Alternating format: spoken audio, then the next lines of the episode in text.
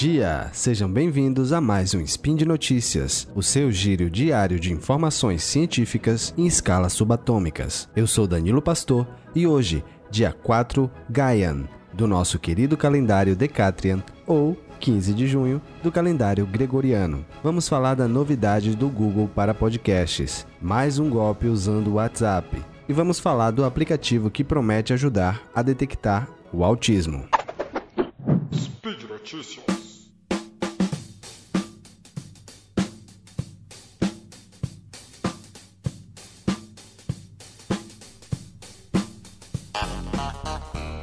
Todo ano se repete a mesma pergunta. Será que esse ano será o ano do podcast no Brasil? Podemos não entender direito, mas para quem não está acostumado com o mínimo da tecnologia, buscar e ouvir podcast pode ser uma tarefa muito árdua. No iOS, o sistema da Apple que integra os dispositivos como o iPhone, existe um app nativo para isso. Porém, no Android, que é o sistema mais utilizado, principalmente por aqui, né? Para ouvir e assinar um podcast, você teria que usar aplicativos de terceiros, como o Podcast Addict ou o Pocket Cast, que é pago. Porém, recentemente, o Google resolveu de vez pensar na mídia e lançou um app oficial de podcast chamado Google Podcasts. Ele também será lançado futuramente para iOS, mas nenhuma data foi revelada por enquanto. O aplicativo Google Podcasts chega integrado ao software Google Assistant ou Google Home. Além dos controles usuais de assinatura, download e reprodução, o serviço usa as informações que possui sobre as suas assinaturas e hábitos de escuta para oferecer recomendações mais personalizadas. Ele também sincroniza em todos os dispositivos com o assistente, para que você possa pausar a reprodução no telefone e continuar em casa, por exemplo. A empresa também lançou um guia para que desenvolvedores tragam conteúdos cada vez mais ricos para o aplicativo. Se você gostou e o seu celular não ativou o aplicativo automaticamente, você pode encontrar ele na Play Store, no Google Play. Vamos à próxima notícia. WhatsApp é um app muito utilizado, um dos campeões de download nas lojas de aplicativos. No entanto, toda essa popularidade atrai a atenção de pessoas maliciosas. Dessa vez, o golpe foi relacionado ao PIS. O governo federal liberou nesta semana o saque do fundo PIS-PASEP.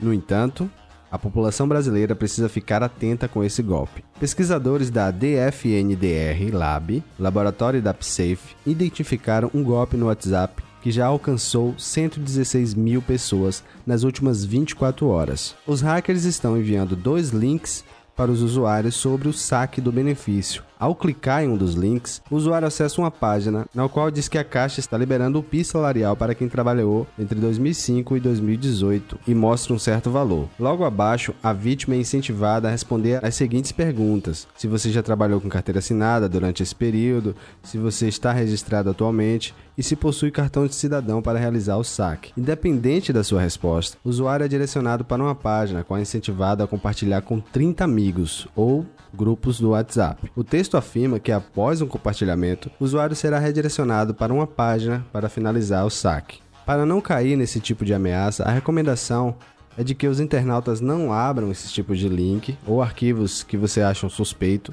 e sempre confiram as informações nos sites oficiais das empresas citadas na mensagem. Vamos à última notícia de hoje. No dia 18 de junho foi comemorado o Dia do Orgulho Autista. Ligado a isso, no começo desse mês, pesquisadores da Universidade de Duke, nos Estados Unidos, analisaram um aplicativo que ajuda a identificar sinais de autismo. Eles mesmos desenvolveram o software há um ano atrás, e os dados coletados durante esse período serviram de base para o aprofundamento do estudo. Interagir com o autista pode ser complicado. Eles podem apresentar ausência de contato com os outros, recorrência de movimentos repetitivos e compreensão incompleta de frases e contextos. Para ajudar, pais e outros cuidadores a entender melhor se seus filhos são autistas e se precisam de cuidados especiais, os cientistas de Duke criaram esse aplicativo para iPhone, que monitora reações e emoções de jovens por meio da câmera do celular. Dessa forma, ele busca reconhecer indícios de autismo sem que a pessoa precise sair de casa para isso. Se você se interessa por esse tema, temos um sidecast sobre isso, o episódio 247, com o título Autismo, você pode ouvir no site do SciCast ou procurar no feed. Enquanto as crianças assistem a vídeos que o aplicativo próprio transmite, o software captura o rosto da criança usando a câmera.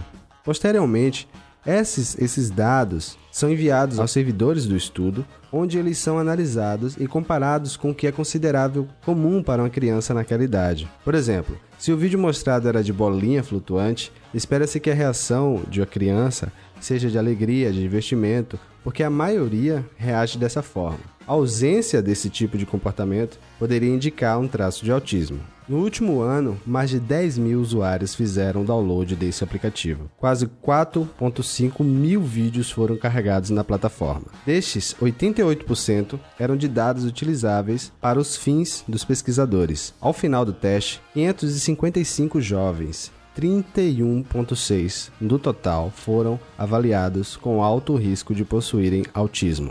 O principal resultado, segundo os usuários do app, foi demonstrar que a decodificação do comportamento dos mais novos em relação ao autismo pode ser feita de forma simples em, em casa. Ou seja, não existe obrigatoriamente uma necessidade de se deslocar até uma clínica ou consultório médico para tal. Além disso, os cientistas puderam concluir que o aplicativo é capaz de coletar dados cientificamente importantes em relação a esse tema. Por hoje é só. Lembre-se, Deixe seu comentário no post desse episódio no portal Deviante. Lá tem os links referentes às matérias citadas. É sempre bom receber feedback. Esse projeto só é possível graças ao apoio dos nossos queridos patronos, que nos ajuda pelo Patreon, pelo Padrim e pelo PicPay. Eu fico por aqui, um abraço a todos e até o próximo episódio.